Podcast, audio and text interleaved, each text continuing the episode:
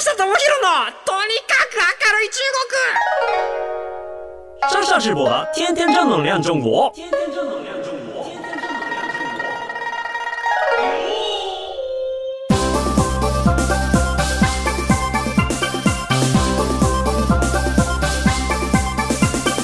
小新面、女子面、大家好，我是上上直播。皆さん、こんにちは。中国ビリビリナンバーワン日本人インフルエンサーコンテンツプロデューサーの山下智博です。日本放送ポッドキャストステーション、山下智博のとにかく明るい中国。この番組は中国で結構有名な私があなたの知らない中国の面白トピックやそんなにどやれない豆知識を紹介していき、日本と中国の架け橋ならぬローション的な役割を果たしていきます。はい、ということで、あの先週はね、あの、シャオミと iPhone とアンカーの話をさせていただきました。はい、あのー、先々週ですね、あの放送の中で、愛媛県の話をちょっとさせていただきました。愛媛県、あの、今年盛り上がるんじゃねえかっていうのと、あとは、まあ、僕もちょっとそのデジタルコーディネーター応募しましたよ、みたいな話をして、結果はまだ出てませんが、っていうような、えっ、と、放送した後にですね、結果が来まして、えー、なんか実は143人かな ?140 何人かの方の申し込みがあった中ですね、えっ、と、私ですね、なんとあの、無事に愛媛のデジタルコーディネーターに就任することができました。ありがとうございます。ツイッターでも愛媛のデジタルコーディネーターになれましたっていう報告をさせてもらったら、いや、それこそ、あの、中国のマーケットの、えー、越境 EC とかやっている方で、えー、愛媛出身で、言ってしまうと僕よりも適任だったんじゃないかっていう人からも連絡いただいて、いや、実は私も応募してて、まさか山下さんだったとは、みたいな。いや、本当すんませんみたいな感じだったんですけど、いやもうむしろ、あの、山下さんがなったっていうことで諦めがつきましたみたいな、これでなんか変なこう名前聞いたことないやつが出てきたら、ちょっと愛媛県おいおいって思ったんですけれども、全然、あの、山下さんでよかったです、むしろみたいな感じで言っていただいて、で、この方、ビントーさんっていう、まあ、兵藤さんという方なんですけれども、まあ、あの、愛媛県出身ということです。もやっぱ地元愛があるっていうのはね、僕もね、小樽に対してめちゃめちゃあるので、まあ、ちょっと頑張ってくださいで終わりじゃなくて、ぜひ、あの、ちょっと一緒に、まあ、僕もこれから続けていって、愛媛のことも知らなきゃいけないので、えっ、ー、と、愛媛のことも教えてほしいし、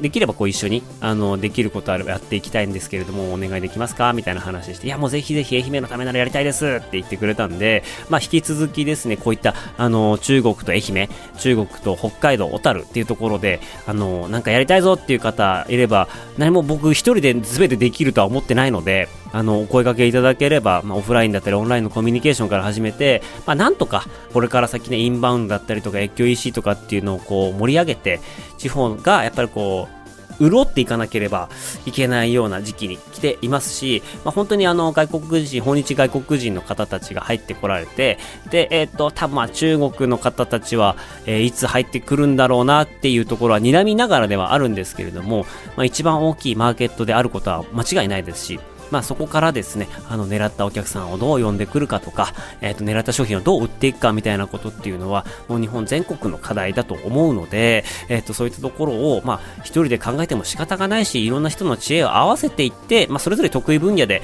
えっ、ー、と、日本を盛り上げていこうっていうのが、やっぱこう、今年来年非常に大事なんじゃないかなって思っている矢先ですね、あの今回のテーマに入っていきます。本日のテーマはこちらです。インバウンドサミット2022年が面白かった。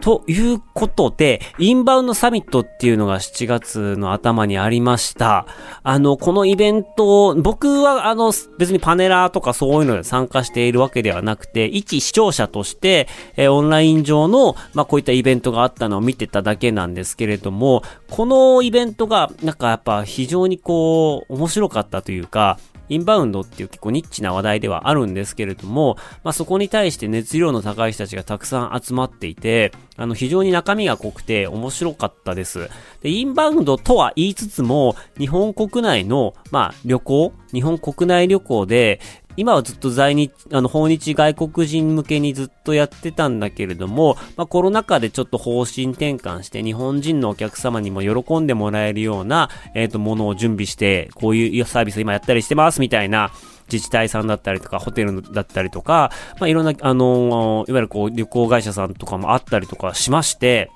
で、そういうのをこう知るきっかけにもなったので、まあ今日はですね、皆様にね、えー、っと、まあインバウンドっていうキーワードではあるんですけれども、実はこういうような施策やっている自治体とか、あの企業があったりするよみたいなお話をさせていただければなと思います。このインバウンドサミットっていうのはですね、あの主催は抹茶っていう訪日外国人向けの旅行メディアです。えっ、と mat、CHA で検索すると出てきます抹茶っていう、えっ、と、旅行メディアですね。あの、まあ、インバウンド業界がこの1、2年でほぼほぼ元気がなくなっちゃって、小さい会社とかもう本当に潰れちゃったりとか、あの、業態を変化したりとか、えっ、ー、と、中国関係やってるところも、まあ、今までずっとインバウンドやってたけれども、えっ、ー、と、EC やらざるを得なくなったりとか、KOL の広告やらざるを得なくなったりみたいな感じで、もうみんななんとかなんとか生き延びて、生き延びていこうっていう感じでやっていく中で、実は昨年にもこのインバウンドサミットっていうのが行われていて、まあそれに引き続きオンラインで2回目っていうことになりました。はい、あの、抹茶の代表の青木優さんっていう方がですね、非常に頑張って、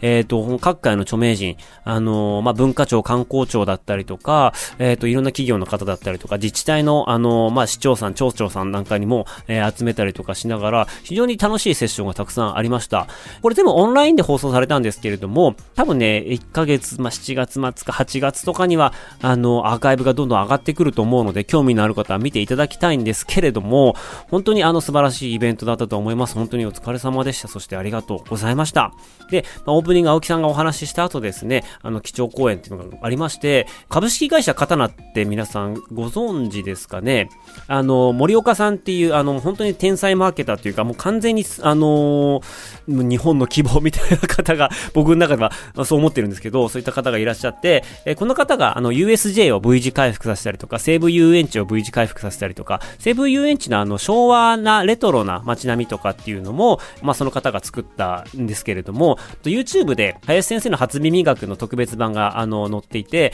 で、そこの、あの、社長の森岡剛さんっていう方がいまして、この方のお話が非常に面白くて、なんかマーケティングとか、なんかそういうようなことを勉強してない人でも、あ、こういう風にすれば物を売れるんだなっていうのが非常にロジカルで分かりやすく話されている方なので、まだ見てない方、ぜひぜひ見てみてください。森岡剛さんはね、僕の中ではもう非常になんていうか、あ、もう一生懸命頑張ってもこの人の2期にはもう達成られねえなっていうぐらい、もういろんな意味で諦めつくような、あの、衝撃を与えてくれた人ってあります。なんかやっぱ、アラフォーとかになってくると、負けを認めざるを得ない事例が増えてきすぎて、ちょっと気持ちが参ってくることって結構僕はあって、変な話、20代の僕って自分大好きすぎて あの誰にでも勝てると思ってたんですよ。あの、いや、もう痛い話で、ちょっとここで話すのも恐縮なんですけれども、20代は、まあ僕も本当に、えっ、ー、と、自分には特別な才能があると思ってましたし、もう自分が世界を変えられるっていう、まあ中二病的な発想を持っていて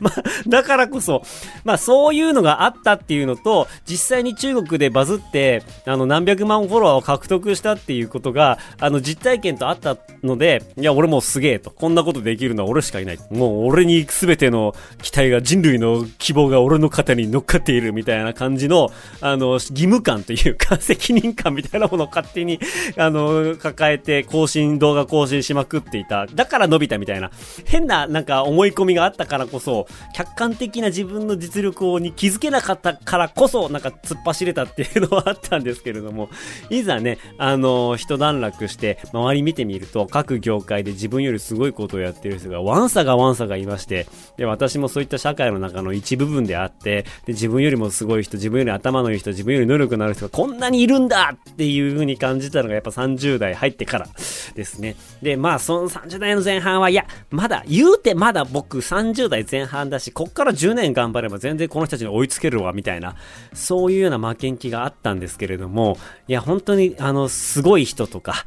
やっぱなんていうんですかね、まあ、国で働いている人とか、えっ、ー、と、まあ、大企業で、まあ、日々何億っていうお金を動かしている人だったりとか、あの、日々何千人何万人を動かすイベントやってる人たちだったりとか、なんかそういうような人たちに会うとですね、はい、すいませんでした私は私のできるところであの、やっていきますって思うようなことがやっぱすごい増えていって、おとなしく負けを認めるっていうことがね、増えてきました。皆さんどうすかね？なんかこういう経験って、皆さんもうちょっと早く気づけたんじゃないかなと思います。あの、僕ももうちょっと早く気づいてれば、あの、謙虚にね、いろんなことを学んでね、外の世界に興味を持って、もうちょっと能力を上げられたんじゃないかなっていうふうに 思ったりもしていますが、まあ本当にインバウンド、旅行っていう業界の中で言うと、そういう意味で僕よりも非常に、あの、成熟した考えを持っている方のお話をたくさん聞くことことができたら、このインバウンドサミットでございました。はい。あの、一番最初にですね、まあ、基調講演だったりとか、主催者の方がですね、これはぜひ皆さんに聞いてほしいっていう講演を何本か組みまして、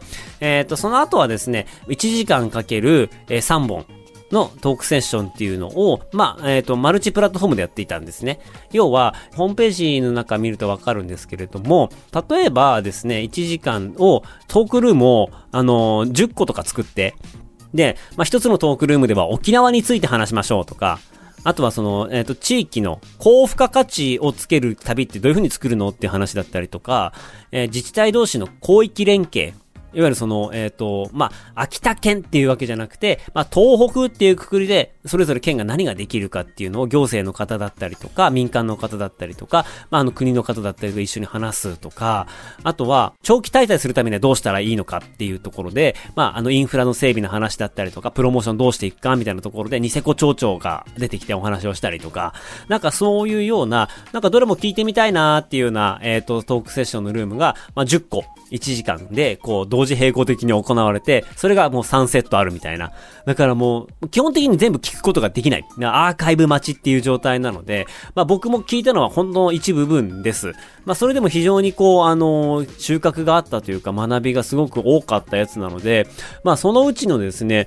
あの、僕気になった印象に残ったセッションの中身っていうのを皆さんに伝えていけたらなと思っています。はい。あの、やっぱこう、僕も、まあ今、あのー、中国向けっていうところで、まあこのインバウンドサミット自体は、まあ中国全然特化してなくて、ヨーロッパの方だったりとか、えっ、ー、と、アメリカの方だったりとか、東南アジアだったり、中東の方向けにいろいろやっている方たちが、まあ、自分たちのケーススタディっていうことで、自分たちはこういう人たちをターゲットにこういうこと取り組んでますよっていうような、まあ、国だけじゃなくて所得層に合わせたマーケティングとかもしてたりとかするので、まあ、そういったいろんなあのセグメントの人たちに対して、今自分たちがこういうことをやってますよっていうようなことを発表し合って、情報交換しながら、あの会場の人から質問を取ってみたいな感じで進めていくんですけれども、まあ、僕もやっぱり今地域と関わるようになってきたので、まあ、地域の組長のお話であったりとか、地域の企業のお話だったりとかっていうところを中心的に聞いていこうと思って選んでいったんですけれども、印象に残ったのがですね、やっぱこう、富裕層観光についてのお話でした。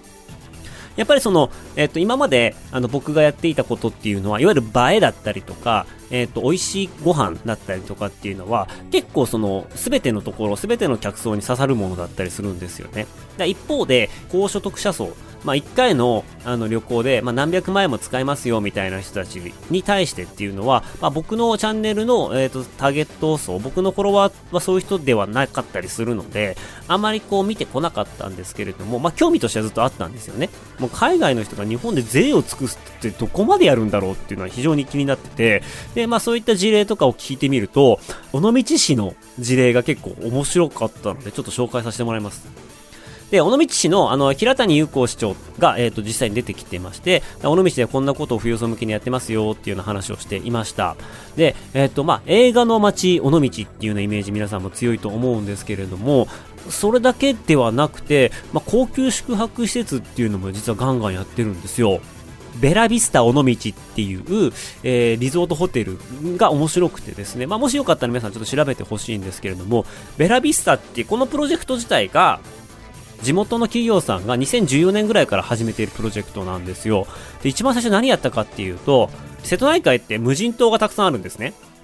で、尾道市の中にも、あの、管轄の中にも無人島がたくさんあって、えっ、と、そんな、あの、尾道市が管轄する無人島に行って、無人島バーベキュー、いわゆるそのプライベートビーチならぬ、プライベートアイランドでバーベキューを楽しむっていう、あの、一人25万円かかるプランっていうのを発表したっていうところが一番最初で、実はこれ結構売れたらしいです。もうもう、あの、いや、食材も一流ですよ。食材も一流ですし、あの、船で、あの、無人島まで専門のスタッフとシェフが一緒に行って、まあ、そこで、えー、ゆったりしながら、瀬戸内の穏やかな海を見ながら、まあ、あの、お酒を飲んで料理を食べてっていうような、なんかそういうような自然の楽しみ方っていうところで、これは非常に人気だった。で、これも、尾道市長も結構意外だったと。こんなに来ねえだろうなと思ったら意外と来たっていうところから、まあ、そういう高価格帯の商品を取り扱い始めて、で、いろんな施策をやっていくんですけれども、17年、2017年にはベラビスタスパマリーナっていう、えっ、ー、と、まあ、瀬戸内海に面した、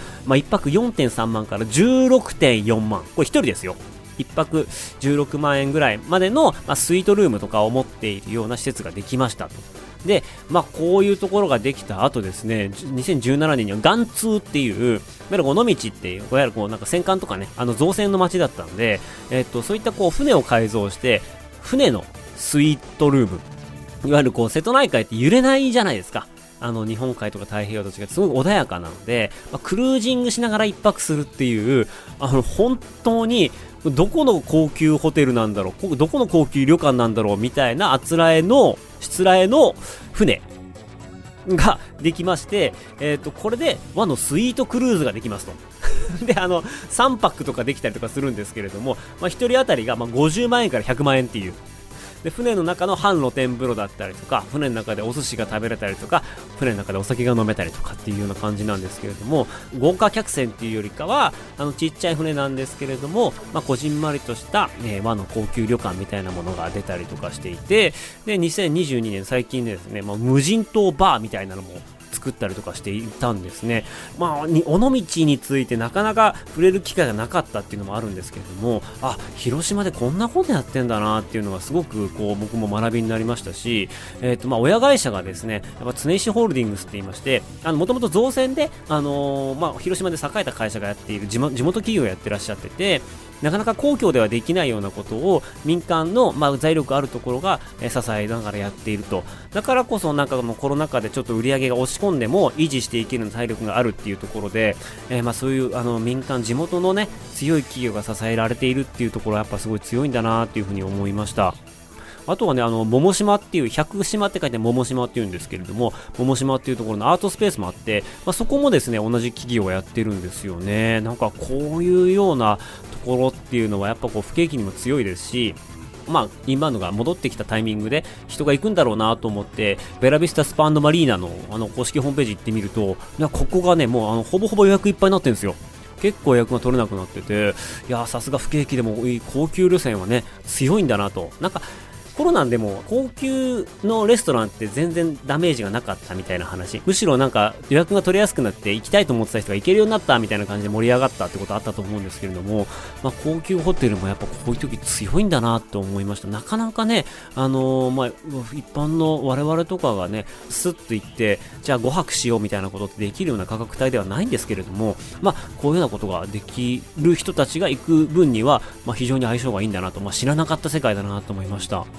でもう一点ちょっとあの紹介したいのが、えっと、鹿児島にある天空っていうリゾートがあります TENKU っていうリゾート地なんですけれども、まあ、ここもですねなんと完全プライベート空間っていうのを歌ってまして、まあ、もうこれもホームページ見ていただいたらすぐわかるんですけども東京ドーム13個分の敷地にいわゆるビラ宿泊施設がたった5棟しかないっていう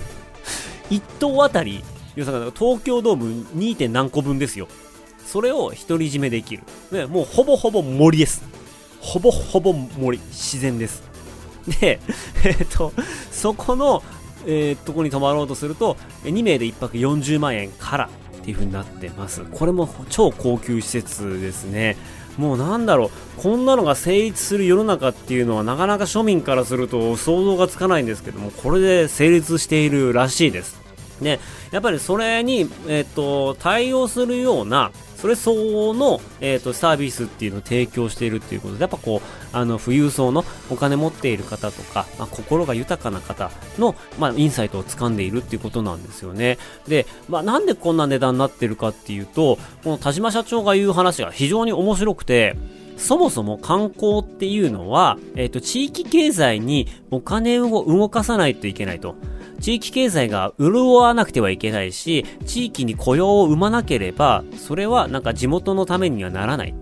だゆえに、結構、まあよくある、その、まあ首都圏のディベロッパーが、あの、地方に行って、えっ、と、いいホテルを建てるんだけれども、実際、そこでいろんなものが売れたりとか、宿泊客がたくさん来たところで、地元の企業にはほぼほぼ落ちません。みたいな。あの、地元の企業が、まあ、例えばこうね、いろんなものを買おうとしても、まあ、結局、東京とか、あとは大量生産しているところだったりとか、まあその東京の企業が仲いいところに発注しな、することの方が便利だったり安かったりするので、結局首都圏でお金が回っちゃってるよねと。なんかそれって観光として意味があるんだけど、地域に根ざして地域のためにやっていこうと思ったら、まあ、地域経済にお金を落とさなければいけない。ただ、地域そこで何かやろうと思ったら、教育費だったりとか、まあ、生産数が少なかったりとかするんで、基本的に高くついてしまうと。でも、それでも、えっ、ー、と、いい価値を生み出せるのであれば、そこは絶対こう、あの、取り込んでいくべき。じゃないと、えっ、ー、と、地元の人が育たないし、地元の観光業が、あの、広がっていかないということで、そういう信念のもと、もう逆に地元の良いものはいくら高くてもいいから使うと。むしろ、原価はどんどん上げてくれと。原価どんどん上げて OK。その分こっち売り値上げて、あの、ちゃんとブランディングして売っていくから、みたいな。なんかそういう信頼関係でやっている会社らしいんですよ。なので、えっ、ー、と、そこのものはやっぱ地のものがすごい多いですし、外国人の観光客が来た時に、そこの地のもので全て賄っているので、逆に感動体験が深いらしいんですよ。うん。なんか、そういう考えで高級路線で地元にも、あの、落としていくっていうのは、やっぱ非常に、あの、意味があることだし、なかなかそれ言って有言実行できる人って少ないと思うので、なんかこんな気概でやってる人がいるのかって感動しました。で、結構、北海道とかでもそうなんですけれども、例えば高級旅館とかが、村というかちっちゃい町とかにポンってできると、地元の人たちとうまくいかないことってめちゃめちゃあるんですよ。で、どういうことかっていうと、なんかその、わけのわからねえ外から来た奴らが、あの、高級旅館とかやってるけれども、なんかもう気に食わねえと。挨拶来てねえじゃねえかと。あいつは誰だと。あの、地元のこう、寄り合いに顔出さねえじゃねえかと。あで、なんかあいつら儲けたって、絶対この、この街には1円、1円の得にもなんねえんだろうみたいな感じで、新しく入ってくるものに対して排他的な、あの、コミュニティっていうのはやっぱ地方ってどこにでもあるらしいんですよね。で、まあそういった関係になってしまうと、本当よくある話で、地元の漁師さんが、もうそこの企業を嫌って、いい魚をあげない。おろさないとか、おろしたいんだけれども、自分がおろすと、地域のあの、経済界とか、地元の組合から、な、何あいつらの、ま、味方してんだよ、みたいな感じで、白い目で見られちゃう、みたいな感じの現状があったりして、なかなか地域経済に溶け込んでいけないみたいな問題があると。で、そこは本当に時間かけていかないし、実際にお金かけて、そこの、ま、町の人たちを幸せにしていかないと、地元と、あの、外から来た企業って、うまく結びつかないっていうことが非常に多いんですよね。なんかそういった課題に対して、田島さんのやっている、こう、天空っていう会社は、非常にうまく地元に着地している、っていう案件があって、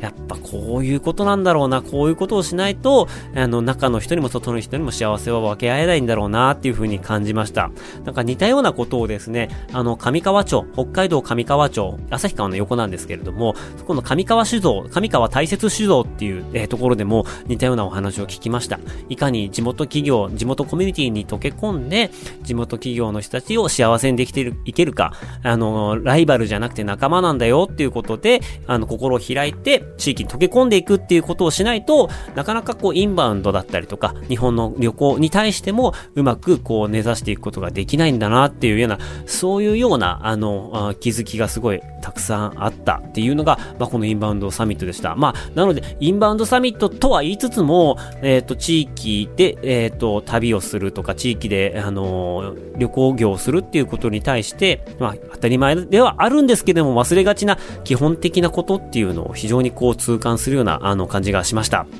ただね、あの、インバウンドサミットと言いつつ、まあ、本当にいろんな事業者だったりとか、首長だったりとか、えっ、ー、と、政府の方だったりとかが参加してたんですけれどもね、あの、インフルエンサーだったりとか、なんか海外に発信している個人みたいな立場の人が、もう誰一人いなかったので、なんとかね、私もね、あの、今年は、小樽とか、愛媛でうまく結果を出して、ね、あの、来年もしあるんであれば、こういった仲間に入れてもらって、えー、僕は僕なりの視点でね、あの、いろんな提言ができるといいなと思いますので、あのー、まあ、僕も一生懸命頑張って、地域に根ざして、結果出して、えー、来年に向けて頑張っていきたいなと思っております。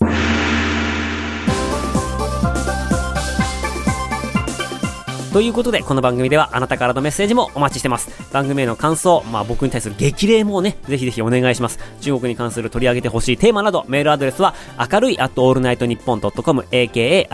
at all night 日本 .com までよろしくお願いします。まだまだね、その日本人があまり自覚できてない日本の魅力の話とか、あのー、ね、なんかそのインバウンドにおける NFT ってどういう風に活かされていくのかとか、ふるさと納税と地域経済がどういう風に結びついていくのかとか、なんかそんなね、いろんな細かい面白い話っていうのもたくさん出てました。多分ね、これインバウンドサミットの2022でこう検索すると、まあ、そろそろ、えっ、ー、と、アーカイブとかが出てると思うんで、あとこういった話をですね、まあ、あのー、皆さん勉強していただければなと思います。もちろん中華圏のあのお話とかもあったりしました。で、あの、僕がいつも取り上げてる CJTC の王さんとかも、えっ、と、お話ししたりとかしているので、もし興味ある方はぜひぜひ見てあげてください。はい。あのね、ただね、最後抹茶さんに一言言いたい。あの、抹茶さんね、ホームページ開くと全部日本語なんですよ。で、多分なんか IP が、アドレスが日本からなのかもしれないですけれども、なんかカチってページ開いたら、言語が一番最初に選べるような親切設計をすると、もっといいのではないかなと、あの、おせっかいながら思いました。ということで、皆さん、それでは、シャーツ在地バイバイまた来週お会いしましょうさよなら